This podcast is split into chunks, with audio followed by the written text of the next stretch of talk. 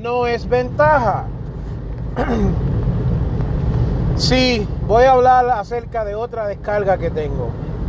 Hace unos días me expresé en contra de la comunidad atea y les dejé saber mi sentir y mis opiniones. En este momento voy a tomar mi plataforma, yo siendo una persona que cree en Dios, para descargar también en contra y despotricar de lo que es la religión secular. Pues vamos a empezar. Mira, ser religioso en estos días es prácticamente imposible. Sí, casi, casi, casi. La liturgia, los rituales, los ritmos, los programas, los protocolos que hay que seguir son horripilantes. Y yo, pues, soy una persona en mi manera de vivir bastante conservadora. Pero eh, tengo bastante, ¿sabes? Tolerancia para otras personas. Y soy bien mente abierta con ciertas cosas. Yo entiendo que la iglesia, mano, te hace casi todo imposible. Vamos a empezar de atrás para adelante. Eh, vamos, a empezar bien, vamos a empezar bien. Mira, llegar a una iglesia es prácticamente algo eh, totalmente desastroso. Llegar. Si fuera yo quien estuviera a cargo de las iglesias o de la iglesia, no lo haría así. Básicamente, tú llegas y rápido te quieren asignar un asiento. No es como que tienes libertad de sentarte donde, donde está pues, diseñado ya para sentarse, donde tú quieras, ¿no? Ahí va fulano, allá va fulana. Eh, y uno se siente como que incómodo, porque siempre te quieren poner como que en medio de eso que escuchan en la lluvia. Estoy manejando, pero el teléfono pues no, no me impide manejar. Pues básicamente cuando tú estás manejando, perdón, cuando estás en la iglesia, pues te sienten como que en los medios, entonces es una manera bien imposible. Y si tú tienes niños pequeños, ese es el día que a los nenes le da con chaval más.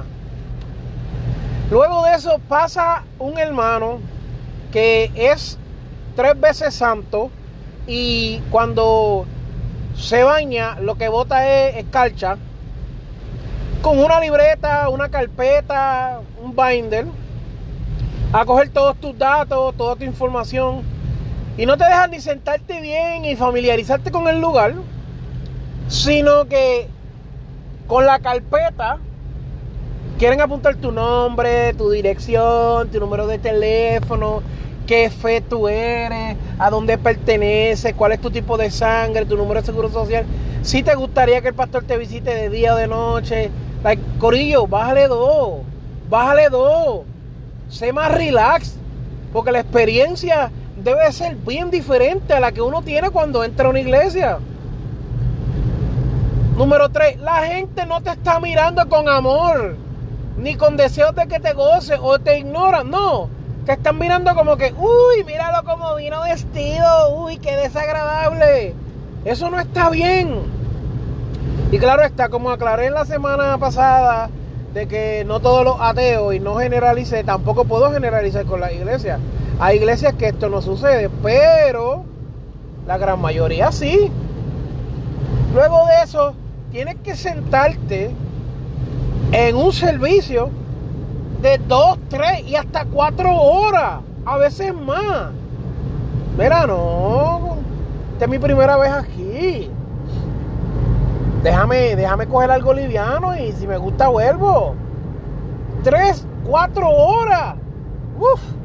Y como dije, si tienes niños, esto es una experiencia bien crucificante. Es bien difícil, bien, bien difícil, bien difícil. ¿Y qué se dice de la gente que viene a saludarte sin conocerte para que te sientas cómodo? Me estás haciendo sentir más incómodo. Porque entonces están allá orando, leyendo la Biblia y está este hermano. ¿Y de qué pueblo tú eres? Ah, yo nunca había conocido a nadie de Barranquita. Corillo, está bien, papi, tranquilo. Estamos en la iglesia, déjame oír lo que están hablando al frente. Tal vez esto me competa y sea para mí. ¿Sabes? Como hello. En serio. Eh, pegan los servicios. A orar. Eh, cuando no hay música buena y los músicos están desorientados, desconectados, esto es una parte bien crucial. Esto cambia la actitud de uno cuando uno está en la iglesia. La música mala te dan deseos de irte. Entiéndalo como usted quiera, te estoy hablando desde el punto de la, de la perspectiva de las personas. Si no hay una buena música, uno no se goza bien el culto. Y pan un ruido ahí, como si un carro se le fuera a caer en la transmisión, sabe que ya la persona lo que quiere es irse. Entonces le dan la parte a fulana. Ay, hermano, Dios los bendiga. Si se me sale un gallito, échele maíz. Mira, hermana, no digas esa bobería. Y dale que es tarde, dale que es tarde, dale que es tarde, dale que es tarde. ¿Por qué no dice, mira, vengo a traer una alabanza a Dios?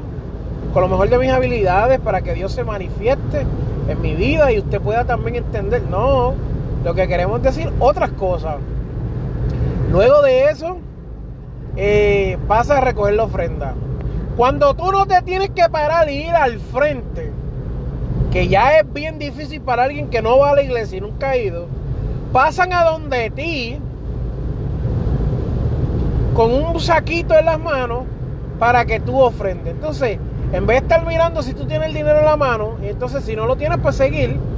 Como que, echa, no, no tengo, pero echa, no tengo. Oh, ok, viniste a la iglesia pelado. Bueno, lo último que pensé fue traer el dinero. Y sí, el dinero es importante para el papel de inodoro, porque si no, tendrías de ponerle un papel allí que diga, como usted no diezma, limpiese con las manos. Pero nunca la prioridad de la iglesia debe ser el dinero. Esto sin entrar en todo tipo de colectas, diezmos, ofrendas especiales, primicias, que tanto el tiempo la iglesia hablando de pactos de tratos, de ideas que ellos tienen en su mente, donde dicen, no, porque Dios hoy quiere pactar contigo. Y para que Dios sane a tu suegra, tienes que dar una ofrenda de 500 dólares. Y tú con ganas de decirle, yo no quiero que sane a mi suegra. ¿Me entiendes? Hoy Dios quiere romper las cadenas de la avaricia. Sin embargo, hay alguien que está caño y no quiere ofrendar. Hermano, por el amor y la gracia de Jesucristo, amado. No sea así. Enfóquese que la experiencia sea una experiencia eh, eh, religiosa especial, gloriosa, de unción y de poder. Cuando se acaba eso, vienen los anuncios. Hay que hacer los anuncios, hermanos. Esta parte no me gusta, pero hay que hacerla hay que dar 10, 20, 30 anuncios. Te anuncia todos los eventos hasta el final de los tiempos. Hermano, mire hermano, por favor, rechaza ese espíritu de hablar tanto. Y llegas a mi parte favorita. La predicación,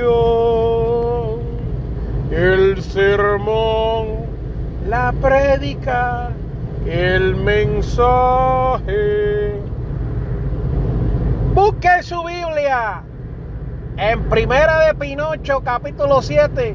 Si tú no tienes Biblia, sabes que inmediatamente dentro de la iglesia se aparecen unos cuernos sobre tu cabeza, una cola y se te ha dado un tridente para que seas el próximo diablo. Sí. Entonces cuando vas a salir, bueno, te eh, vamos a esperar al salir un momento. Entonces, si sacas el teléfono con intención de buscar la Biblia en el teléfono, ya cuando coja la parte del pastor, los hermanos que se meten a Facebook mientras leemos la palabra, le va a dar cáncer en los ñemas de los dedos. Por favor. Mira hermano, no sea así. Vamos entonces también en esta hora a buscar en primera de Yepeto, capítulo 39, versículo 4532. como si la persona que va a la iglesia supiera dónde está eso. Entonces está siempre este Burungo que le gusta ayudar a otros a buscar la Biblia, bien indecente, bien, bien este impotente, viene corriendo, ah, y se quiere imponer, ah, mira, dame, toma, dame la Biblia, yo te lo busco ahora, estoy en el capítulo 7, pero estoy en el 4300, espérate, sube dos, va uno, izquierda a la derecha. Mira, amado, mira, amado, por favor, no sean así. La experiencia que dan es una experiencia muy buena. Uno se siente desagradable. Y allá coge la parte pastor. Y si tú llegas con pantalla, Dios me mostró hace 30 segundos que tenía que hablar acerca de las pantallas. O si tú vienes con una camisa de Scarface o, o, de, Che Guevara o algo así. Dios me muestra que hay comunistas entre nosotros y hoy tenemos que sacarlos afuera y apedrearlos. Y tú, wow, en serio. Like, si me quito la camisa, me van a dar una pela aquí también. Y pegan a hablarte. Y pegan a decirte. Y pegan a, hacerte sentir incómodo. Y pegan los pastores que no están metidos con Dios de verdad. La Biblia dice que el ovejo vendrá y será comido por el lobo. Y el lobo ha venido hoy a la iglesia con pantallas y una camisa de Scarface. En serio. En serio. Dios me muestra que hay alguien aquí que necesita volver a los caminos del Señor. Y tú pensando, ¿seré yo? Tú estás pensando en tu mente si eras tú. Eras tú, eso dice el Señor. Y tú como que, ya, che, mira, la pegó, la pegó. Mira, Corillo, ¿qué hago? ¿Paso o no paso? Y la gente mirándote. Y como que, eh, rayo, mire ese loco, mire ese loco. Guau, guau, guau, guau. No, no, no. La gente te hace sentir incómodo. Vamos a, voy a decirle algo, hermano. Voy a leer un versículo de la Biblia. Y usted se va a quedar sentado. O usted se va a parar. Y usted también lo va a leer conmigo. No entiendo esa parte. No entendí. Pero es importante. Me estoy como que divirtiendo un poco demasiado. Preparen mi excomulgación. Ahora manden el mensaje. Comulguen a Víctor Martínez. Pero es la verdad. Eh, yo sé que hay personas que se sienten de esta manera. La predica el pastor coge y te da con la ametralladora y pam, pam, pam, pam, tiro para el diablo. Pam, pam, pam, pam. Saca la escopeta, pam, y mata al diablo, los demonios y la gente endemoniada. Y la misericordia y el amor que un día se predicó, ya no se predica. ¿Sabes qué deben de cambiar? Bueno, llegando al final, se acaba y el pastor quiere por toda intención gloriosa del mundo eterno que tú pases adelante y te conviertas porque él necesita hacer una cuota. Hermano, usted mismo que vino hoy por primera vez, pase aquí adelante, yo a orar por usted y pelo le va a crecer en la mano. Y tú, ¿cómo que? Y yo voy a estar orando para que Dios te envíe a Norcorea a ser evangelista del Señor. Y tú como que, ¿en serio? Norcorea. Norcorea matan a los cristianos, morillo. No hagas eso. Yo voy a orar para que Dios te levante. Y cuando te levante, tú no puedas acostarte. Y tú, ¿en serio, loco? Mira, papi, no, no ores por Norcorea porque tú no oras para que Dios me mande a Punta Cana o a Mexiquén, Mexiquén o Colombien o un sitio así. No, no, no, no, no, no, no. Dios te ha levantado de los muertos para que tú vayas a predicarle a una persona allá. Ok. So, ya tú sabes. Es una experiencia bien difícil. Creo que a mi entender he cubrido bastante. Tal vez no todo, pero bastante. Donde yo entiendo que es casi casi imposible ir a una iglesia. Yo quitaría todo eso y ¿sabes lo que haría? Haría como comidas vamos a comer, vamos a compartir el pan, vamos a hablar, vamos a predicar, algo bien informal, algo bien informal. yo haría algo bien informal. ¿Por qué? Porque es cierto que habría más valor para las vidas y había más tiempo para dedicárselo a ellos. Ya cuando sales, sabes que te están esperando afuera cuatro pastelillitos y cinco alcapurrias. Por eso es que no rebajan. Alaba. En este día la iglesia va a estar vendiendo mofongos de, de carrucho y de camarones. Así que usted avance y corra porque si no se queda sin nada. En serio, hermano. Hermano, usted está hablándome en serio. Así que ya tú sabes. Acaba de llegar al kiosco de Luquillo, al kiosco de Piñones de Luisa. Usted no está en la iglesia no more. Mire, Corillo, vamos a cambiar esa actitud. Eh, este audio fue creado tan solo y simplemente con el propósito de crear contenido. No es de marginar a todos los cristianos en el mundo. Es de expresar un poco cómo uno se siente como espectador. Y realmente tengo que decirte que yo soy creyente y voy a la iglesia. Sé lo que te estoy hablando. Eh, no está fácil. No está fácil. Eh, es cuestión de que tú no pares. Hay una canción que dice muy bonita.